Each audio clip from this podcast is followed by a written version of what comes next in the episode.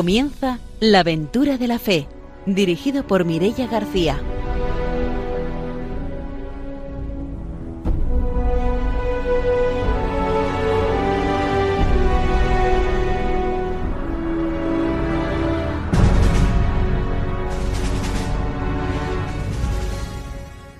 Muy buenas noches. Empezamos un nuevo programa de la aventura de la fe aquí en Radio María y empezamos saludando a nuestro equipo. Está con nosotros el padre don Arturo García. Buenas noches. Muy buenas noches, Mireia, y también a todos los radiantes. Espero que pasen, que disfruten de este programa.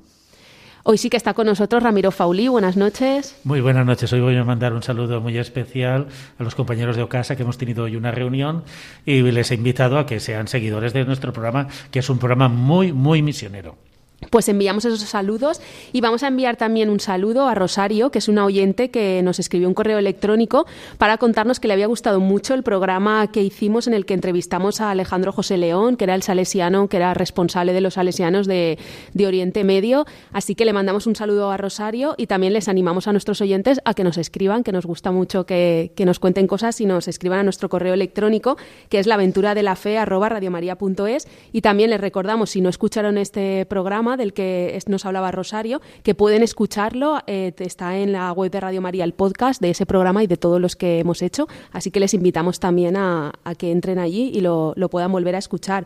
Y saludamos también a nuestro invitado de hoy, que es Miguel Hernández. Buenas noches, bienvenido. Buenas noches. Es misionero valenciano en Chile y, como siempre, después de la formación y de las noticias, tendremos la oportunidad de escuchar su testimonio misionero. Saludamos también a nuestros técnicos, a Ramón y a Ángelo, y ahora sí que empezamos ya nuestro programa con la formación misionera.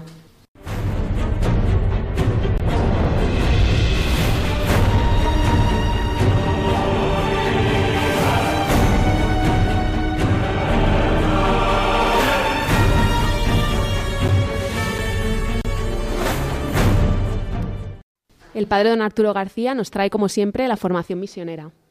Continuamos con esta encíclica misionera del Papa San Juan Pablo II, Redentoris Missio, que nos quedamos viendo pues cómo la salvación es ofrecida a todos los hombres. ¿eh? Nuestro Señor Jesucristo es para todos los hombres, no es una cosa, digamos, que sea solo para algunos, como unos privilegiados.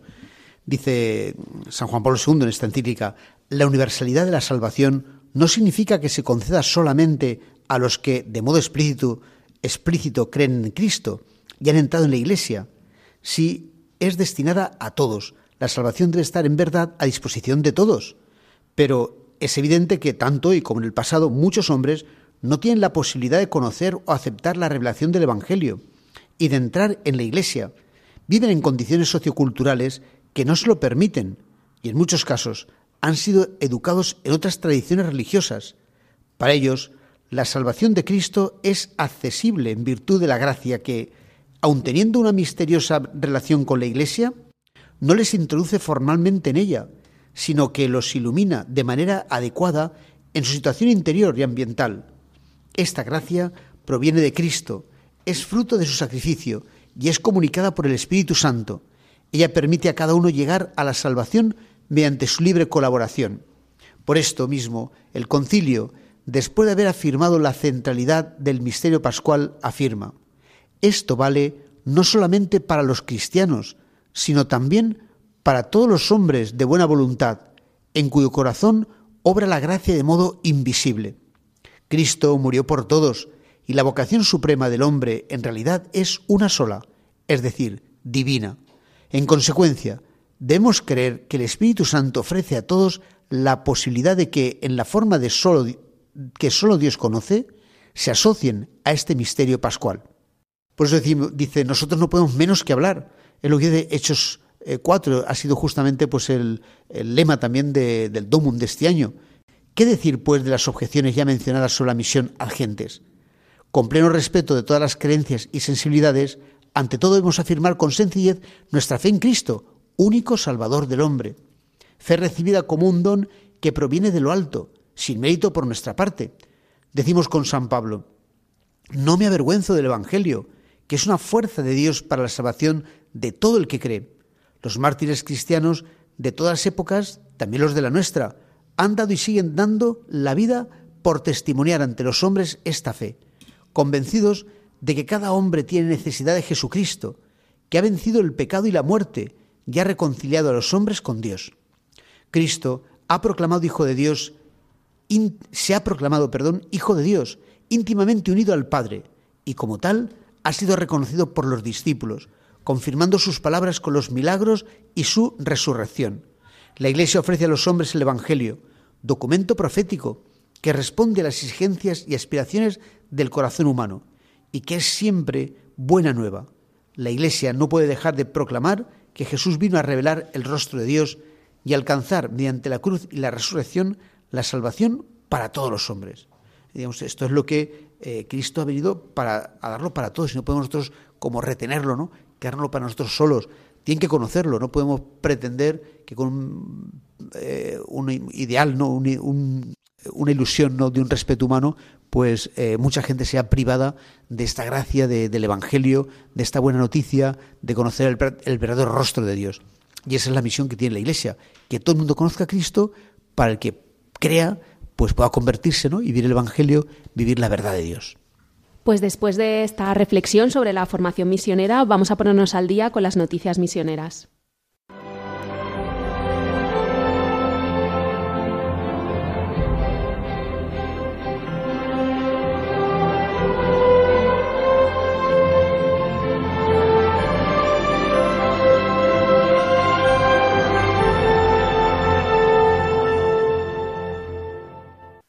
Ramiro Fauli nos va a contar las noticias misioneras. Bueno, hoy he elegido dos noticias para hacer evidente el problema que tiene la Iglesia en los lugares donde es perseguida. Una viene desde Corea, donde han sido detenidas dos religiosas que ya llevan varias semanas en prisión, acusadas de convertir a hinduistas mediante eh, coacciones y seducción.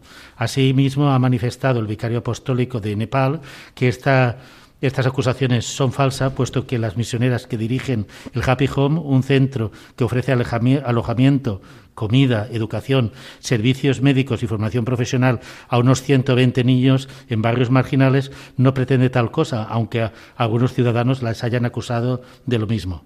La comunidad católica considera este incidente como un ataque a las comunidades minoritarias y un intento en particular de criminalizar actividades misioneras cristianas como los servicios sociales, la educación y la atención médica que pueden interpretarse como un atractivo para la conversión. Así pues vemos como en Oriente la Iglesia está siendo perseguida y también la otra noticia que viene de Etiopía, donde eh, un centro llevado por los salesianos, según ha manifestado la agencia Fides de Obras Misionales Pontificias ha sido asaltado por fuerzas militares del gobierno. En, este centro que han detenido, han raptado a 17 personas. Así pues, han manifestado el director general de los salesianos que se encuentran consternados ante esta posibilidad de que en Etiopía no se han eh, articulado las operaciones necesarias para que esto no suceda y sigue una persecución en esta parte donde los salesianos llevan desde 1975 y allí han establecido una gran presencia significativa en todo el país, principalmente en esta zona del Tigray, lugar del conflicto que en solo en un año se han convertido en uno de los escenarios peores de guerra en el mundo. Así pues, los salesianos siguen su labor apostólica eh, a través de sus programas donde atienden tres centros misioneros, cinco parroquias, seis escuelas, trece centros juveniles y trece escuelas de primaria. Así pues, los salesianos han hecho un llamamiento tanto a la Unión Africana como al propio Papa y están esperando la contribución del representante estadounidense en el Cuerno de África para que intermedie en dicho conflicto. Pues hasta aquí nuestra sección de noticias misioneras de hoy y nos vamos ya con la entrevista.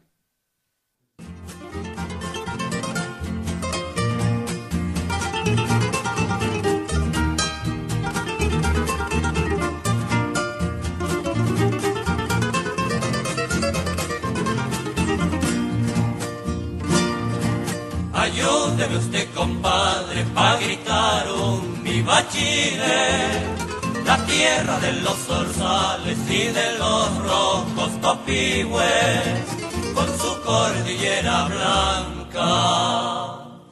Pucha que es linda mi tierra, no hay otra que se le iguale, aunque la busquen con vela, no hay otra que se le iguale aunque la busquen con vela. Chile, Chile mío, como te querré, que si por vos me pidiera la vida te la daré. Chile, Chile lindo, lindo como un sol, aquí mismito te dejo, hecho un en mi corazón.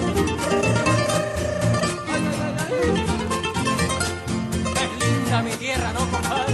Así es, compadre. No hay nada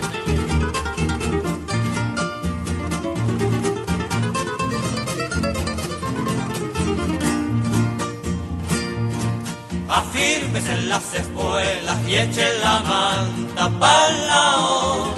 Y mándese aquí una cueca de favor y parao. Que canten con las guitarras hasta los sauces llorones, que en Chile no lloran aire, porque hay puros corazones. Esta noche entrevistamos a Miguel Hernández, que es un misionero valenciano que actualmente lleva a cabo su misión en Chile. Buenas noches de nuevo, bienvenido. Buenas noches, Mireia. Pues para empezar, para situarnos, cuéntanos en qué lugar concretamente de Chile te encuentras. Primero voy a hacer una pequeña introducción de por qué los valencianos eh, vamos ya mucho tiempo al desierto de Atacama, en Chile, el desierto más árido del mundo. El Papa Juan XXIII pidió a España dos mil sacerdotes para poder apoyar a América Latina. ¿eh? Y Valencia enseguida eh, eligió el desierto de Atacama para enviar sacerdotes valencianos. Hemos pasado bastante por ahí, yo es la segunda vez, muchos lo hacen por segunda vez.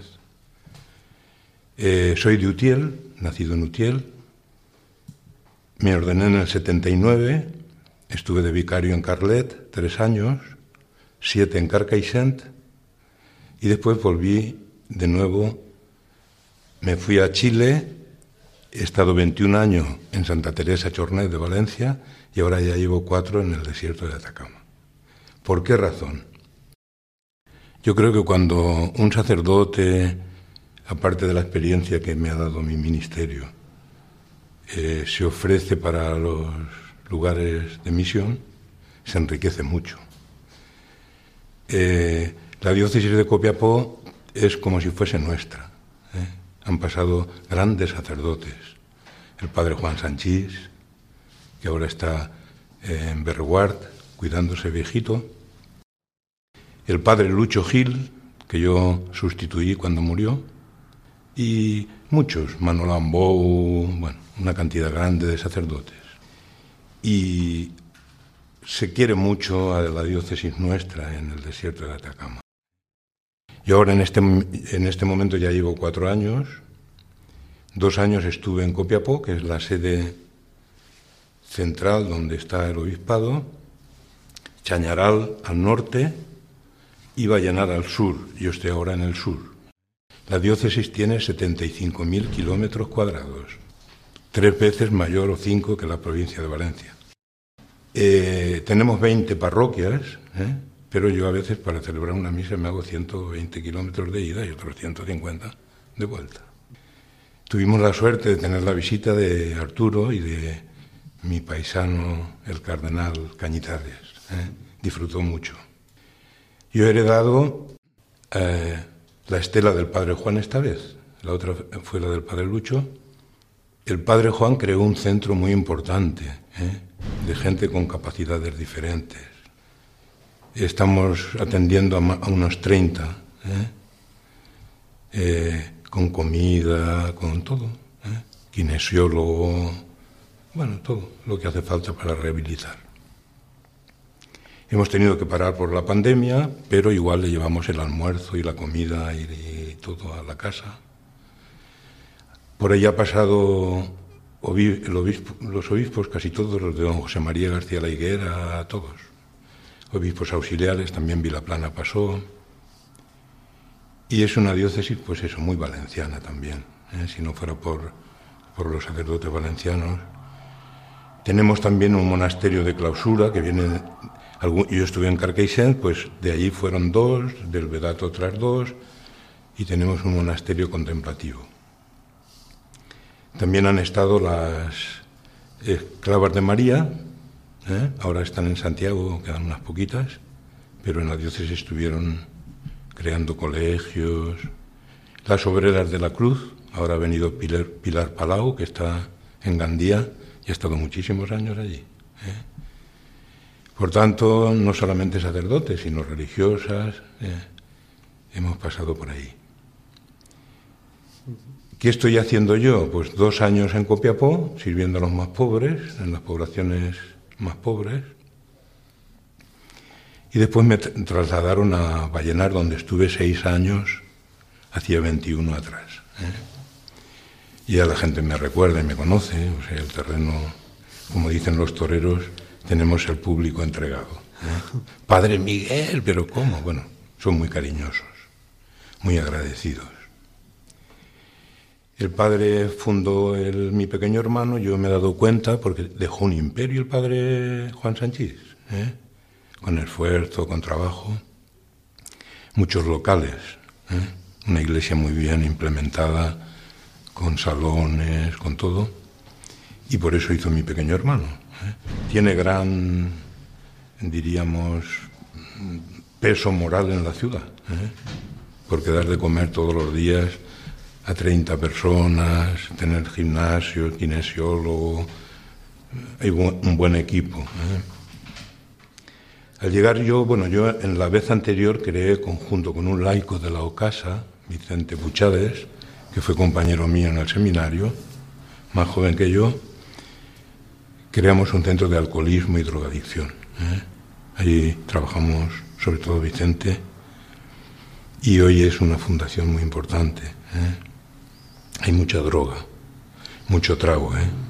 En, Chile se bebe bastante. Y yo me he dado cuenta que el Alzheimer, ya lo vi en mi parroquia donde he estado 21 años aquí en Valencia, el Alzheimer es la enfermedad de este momento. ¿eh?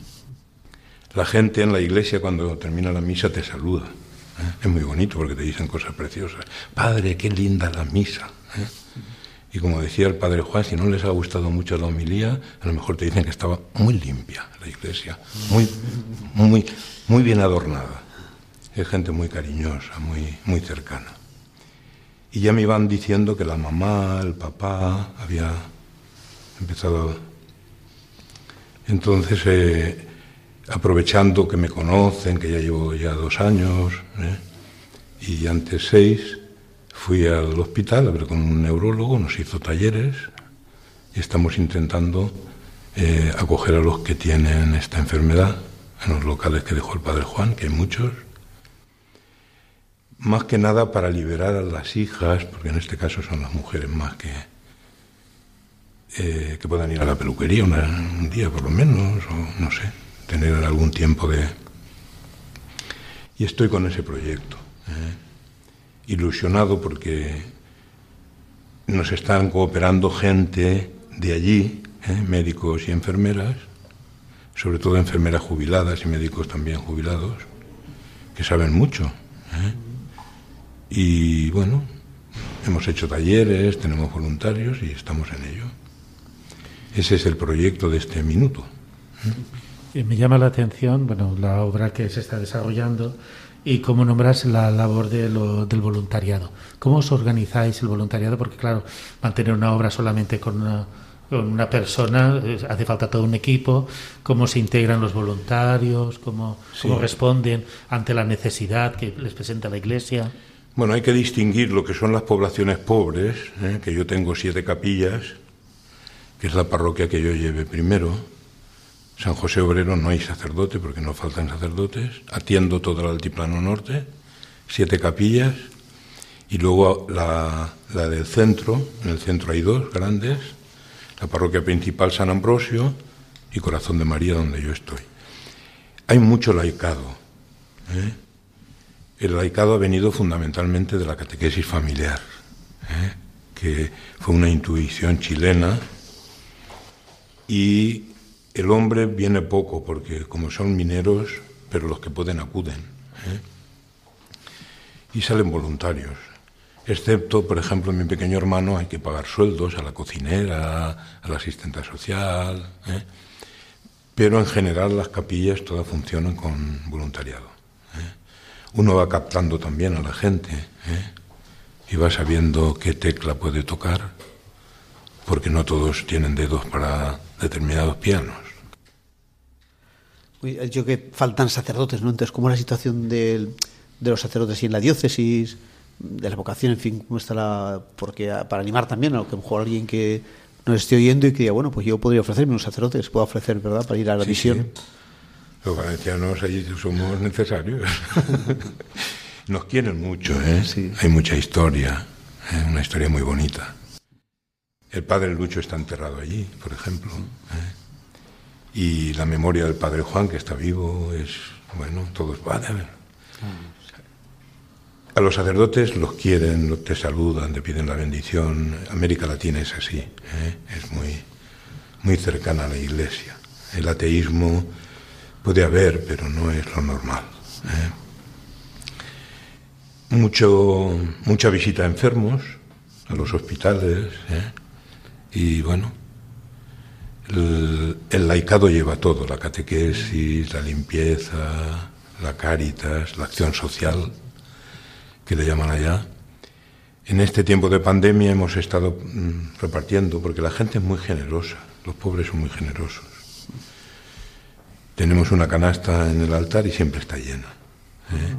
Entonces de ahí vamos haciendo bolsas, 30 bolsas cada 15 días más o menos, y las repartimos a la gente más pobre.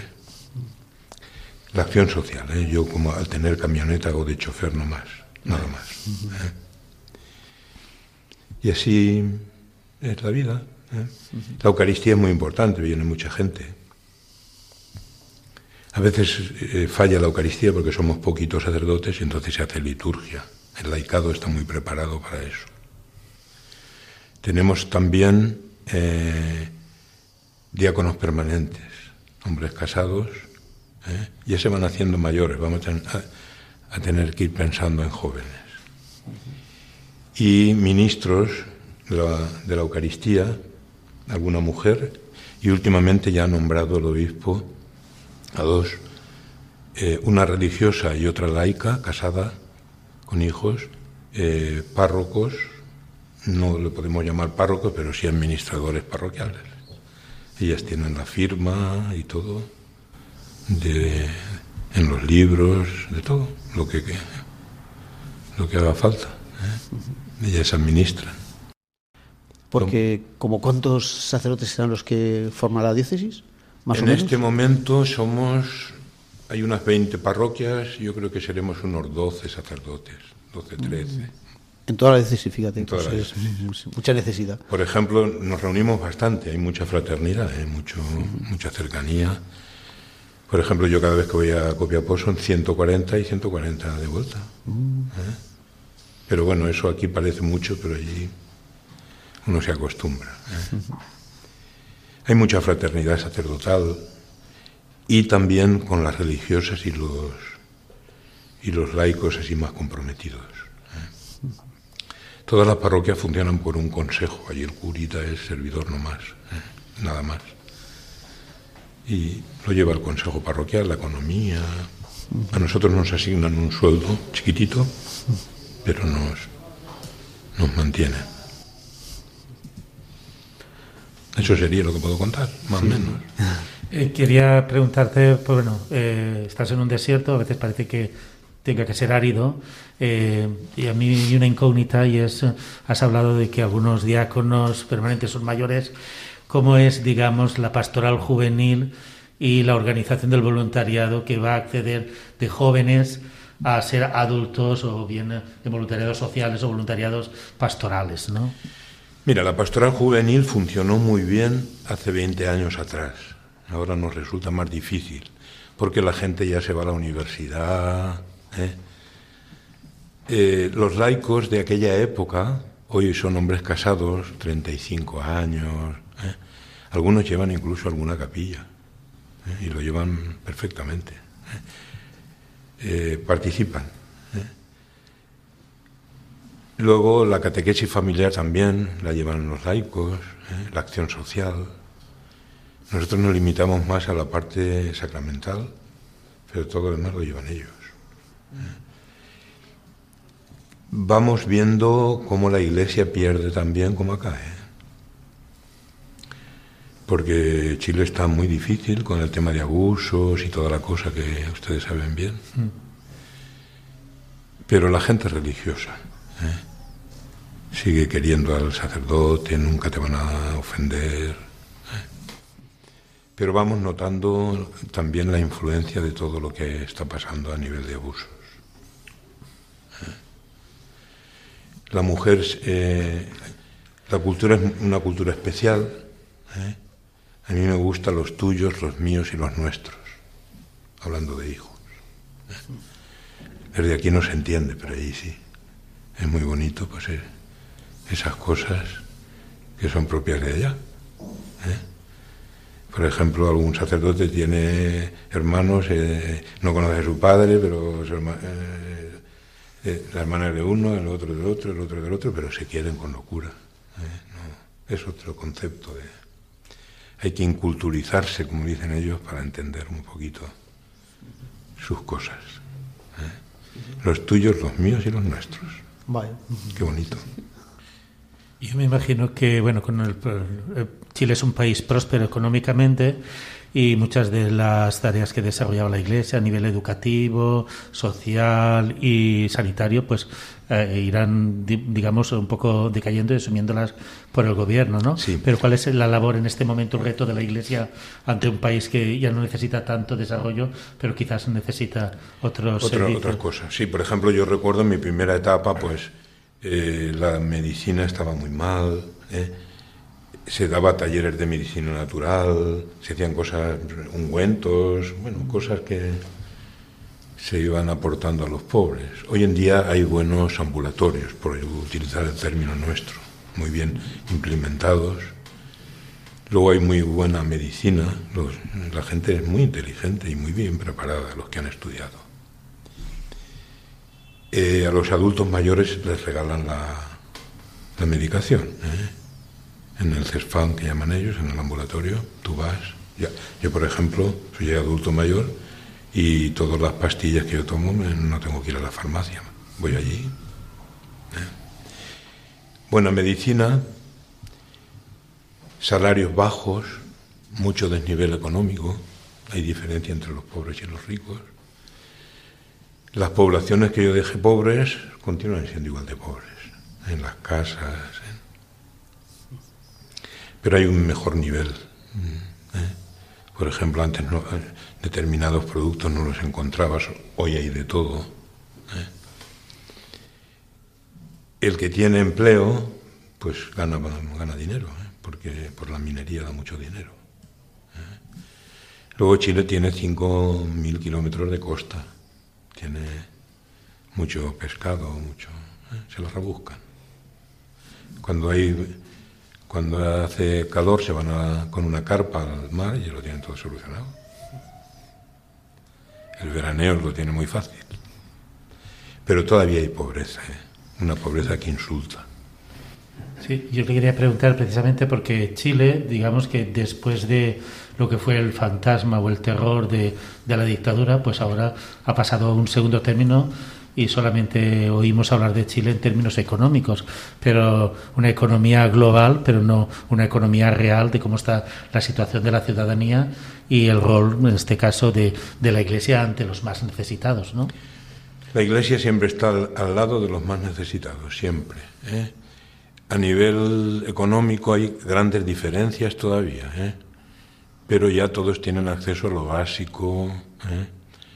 Eh, está carísimo todo, más que en Europa. ¿eh? Y también un poquito hay que echarle la culpa a los españoles. La hidroeléctrica es española, eh, las autopistas son de españoles, el agua la y nos tienen mucha manía, ¿eh? por si acaso. Eh, hay mucha explotación todavía económica. Las autopistas, yo cuando llegué era de tierra todo eh, esto, y hasta Copiapó, ahora hay unas autopistas como aquí.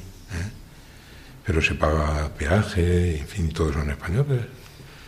Entonces, los únicos que vamos a, a ser pobres somos nosotros. Pero bien, no, Chile está bien, yo creo que va dando pasos. ¿eh?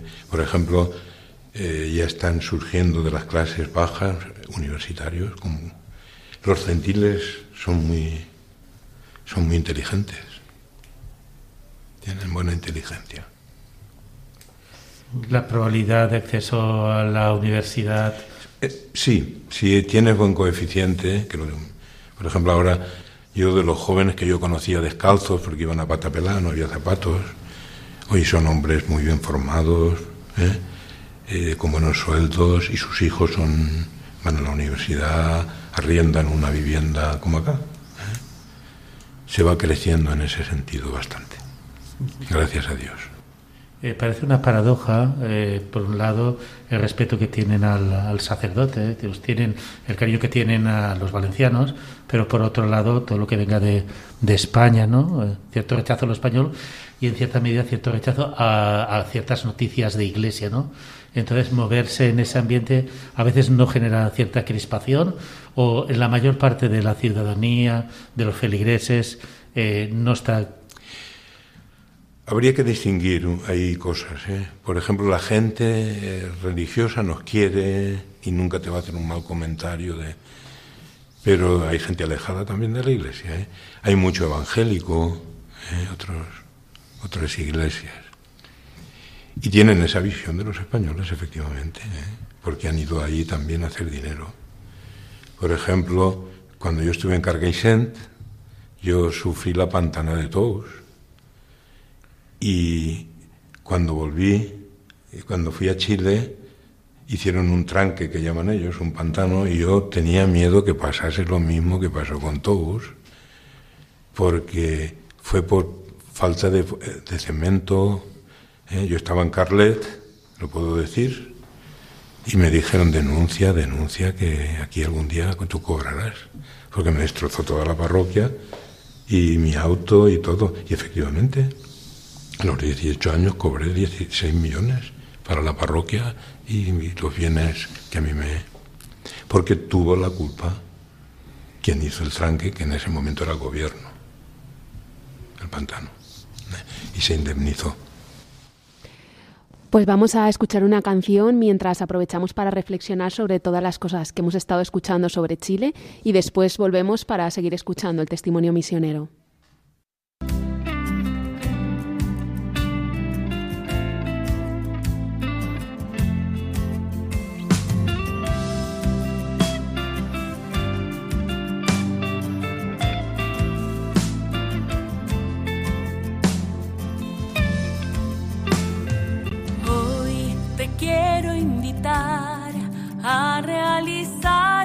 Sueño escondido en tu alma. y por fin despertar al mundo elevando un canto lleno de esperanza. Ven, no tengas miedo, no mires atrás.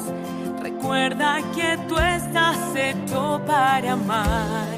Ven, no tengas miedo de proclamar a una sola voz y un corazón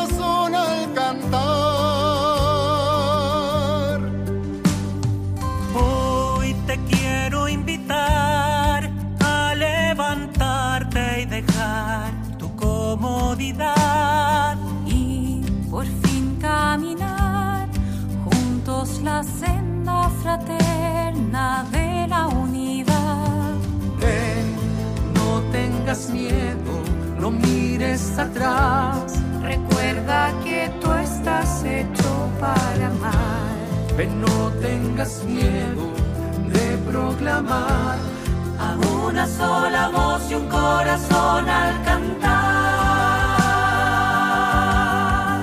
La alegría de sabernos tan amados nos hace hoy hermanos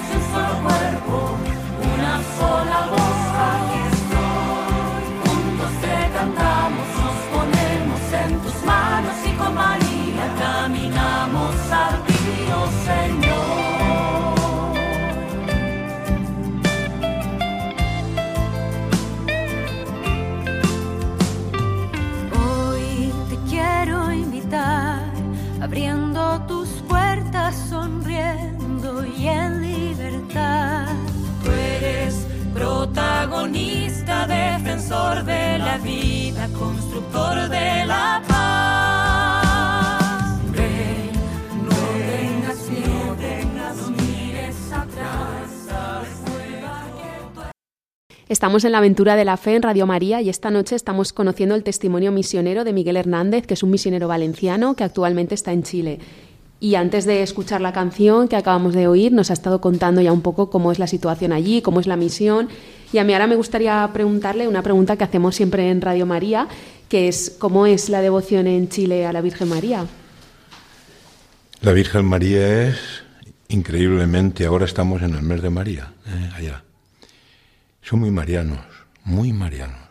¿eh? Tienen una gran devoción. La patrona de Copiapó es la Candelaria, que la encontró un minero en una roca. Es una talla de 15 centímetros, como la de mi pueblo de Utiel. Pero no te puedes imaginar la fiesta. En torno a María hay bailes religiosos, ¿eh? con características muy ancestrales. ¿eh? Se han bautizado. En la parroquia mía de arriba hay siete bailes religiosos, pieles blancas. Ellos bailan hasta quedarse estasiados delante de la Virgen, en todas las procesiones. ¿Eh? Música y baile. Vestidos de indios, con plumas, con. Bueno, cada uno elige un traje. Y algunos personajes, por ejemplo, el padre Luis Gil, cuando murió le hicieron un baile religioso que se llama Padre Luis Gil. ¿eh? Algún personaje es importante, o el Padre Hurtado, que ya es santo, hacen, sí. La Virgen María, bueno, es increíblemente una devoción. El santuario nuestro de la Candelaria siempre tiene gente. Y luego hay una fiesta, como una feria grande en torno a todo eso. Mucho culto a la Virgen, mucho cariño. Tú has comentado antes que hiciste, digamos, un paréntesis de 21 años.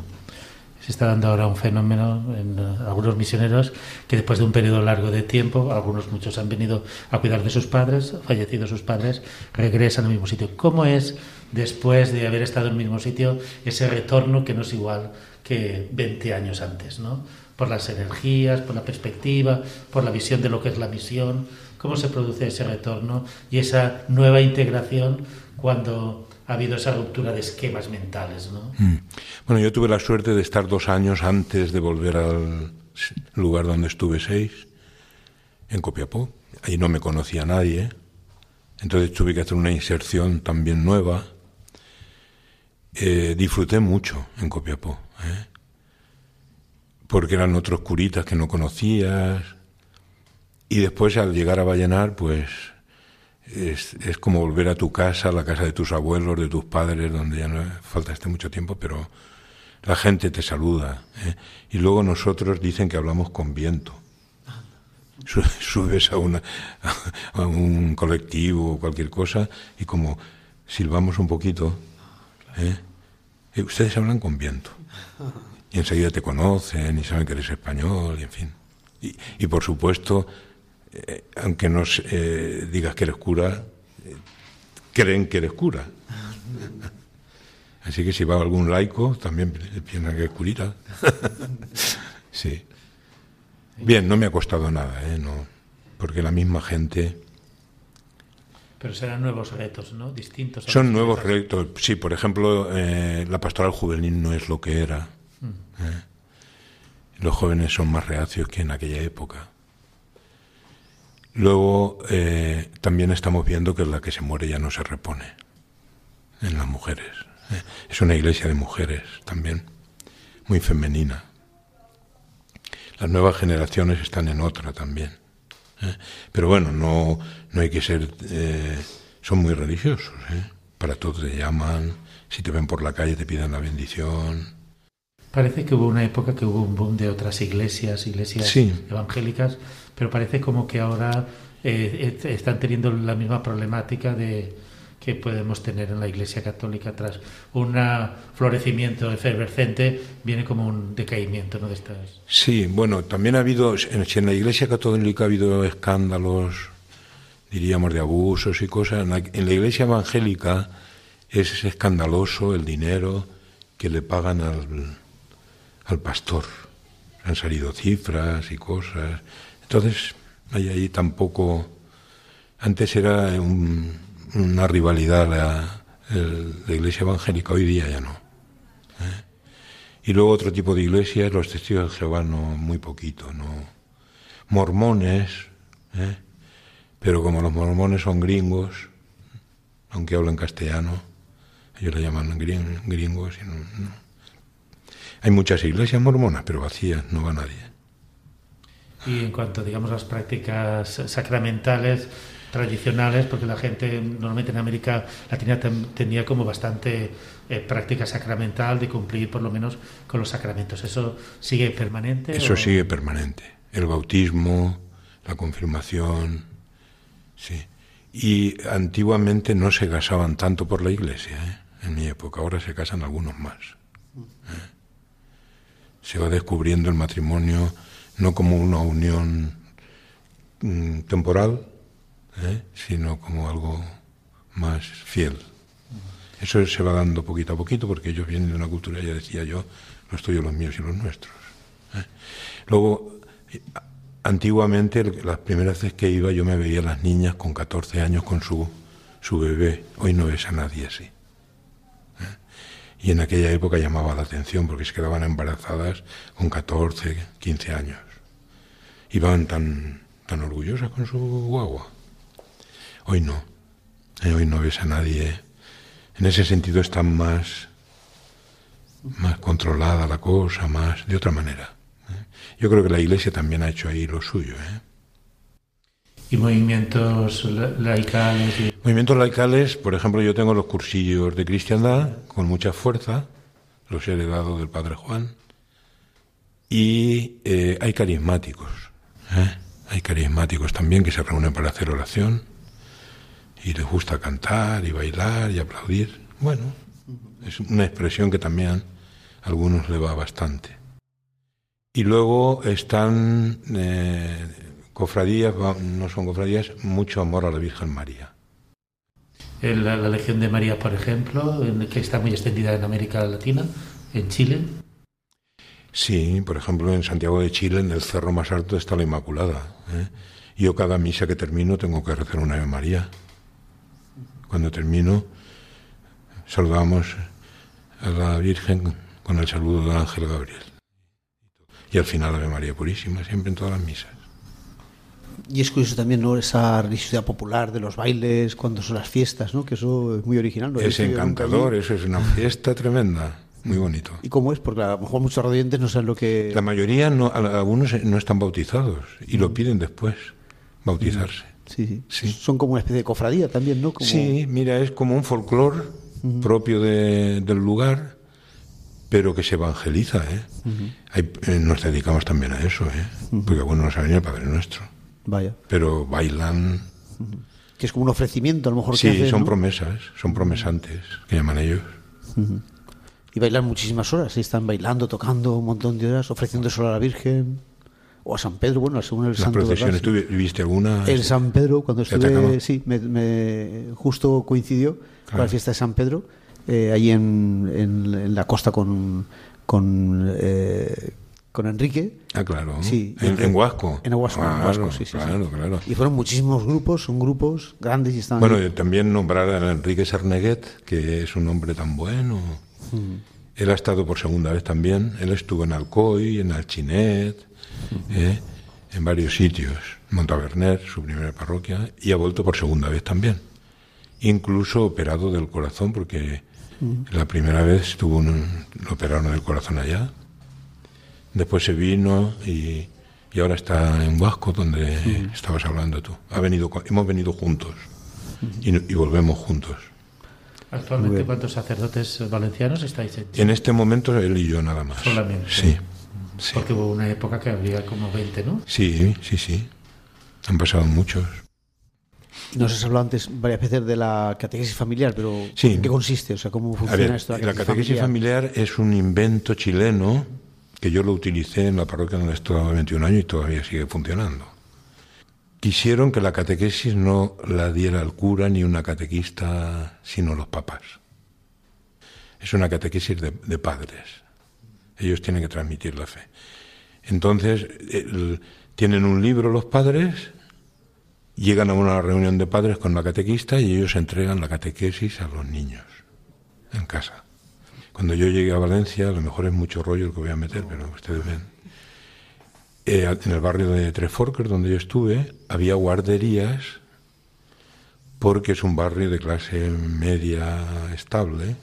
Y en las guarderías los psicólogos ayudaban a los padres a educar a sus hijos. Les daban, no solamente los tenían en la guardería, sino que hacían reuniones de padres para, bueno, se hicieron amigos, se crearon vínculos naturales en las guarderías.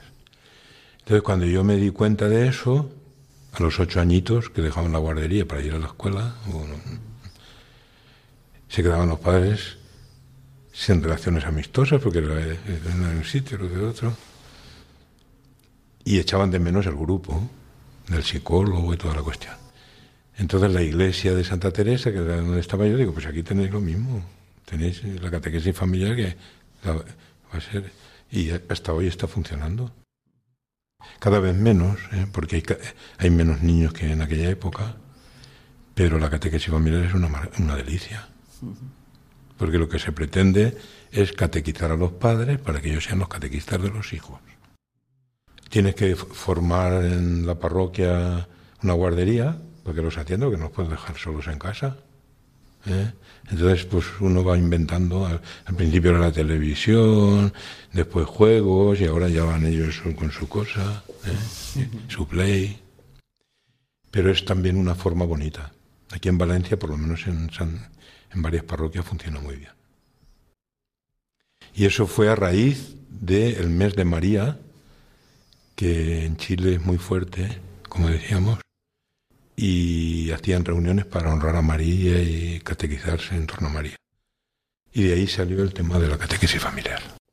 Lo mismo ocurre, por ejemplo, en sacramentos como la confirmación. Quiero decir una cosa. Julia Muñoz, que es una monja también, no es monja, es laica. Ella es la autora de la catequesis familiar en España. Todo lo que he editado aquí, ella es la autora.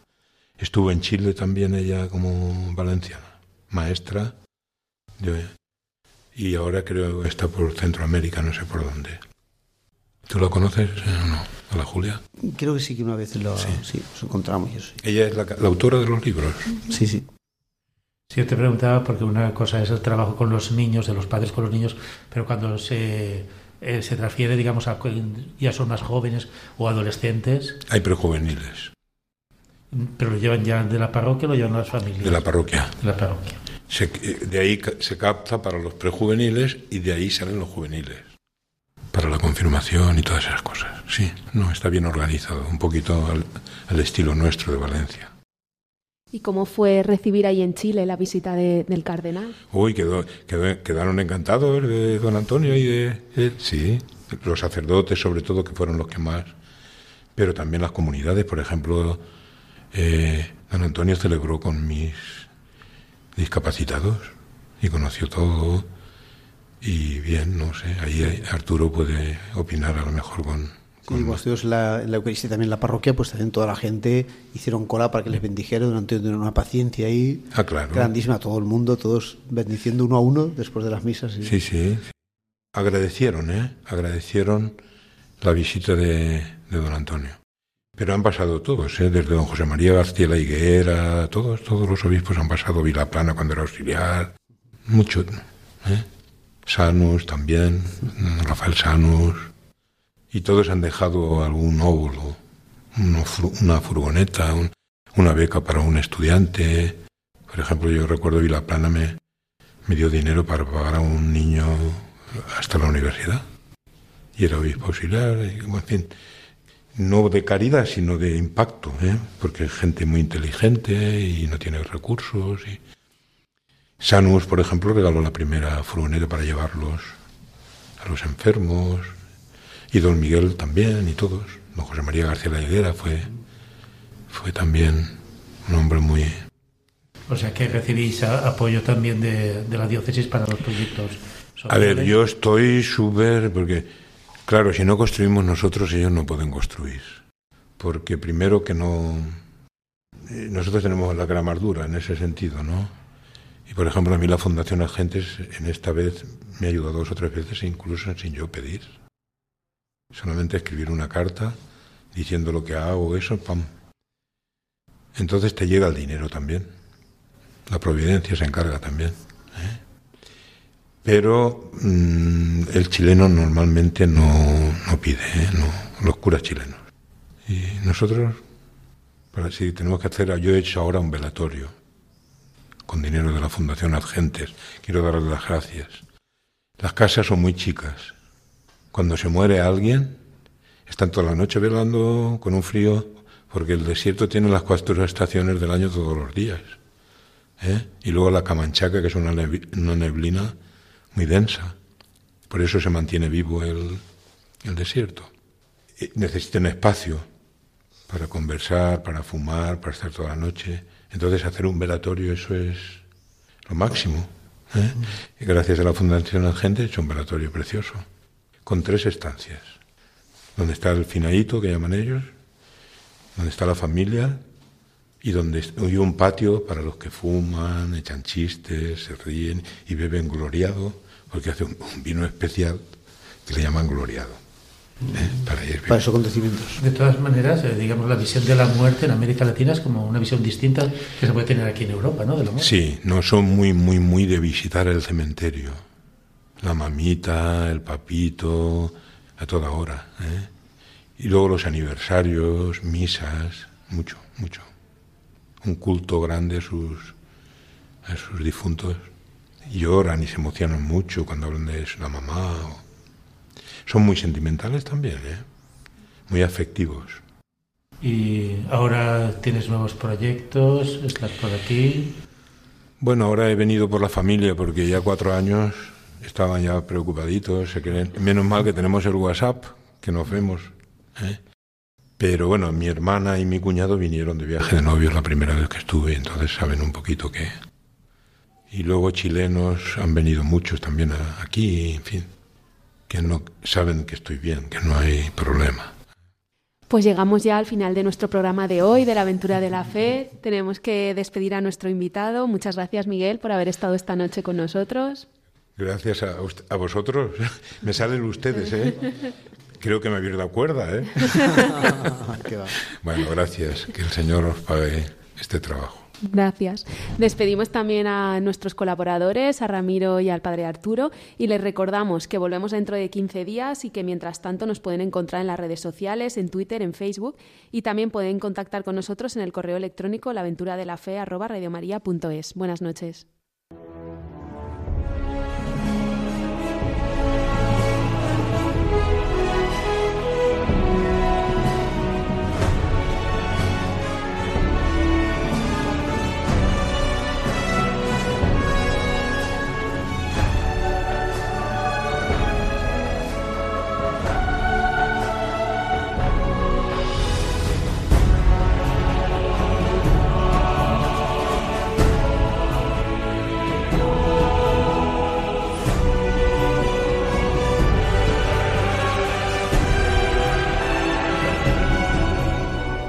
Han escuchado en Radio María La aventura de la fe, dirigido por Mirella García.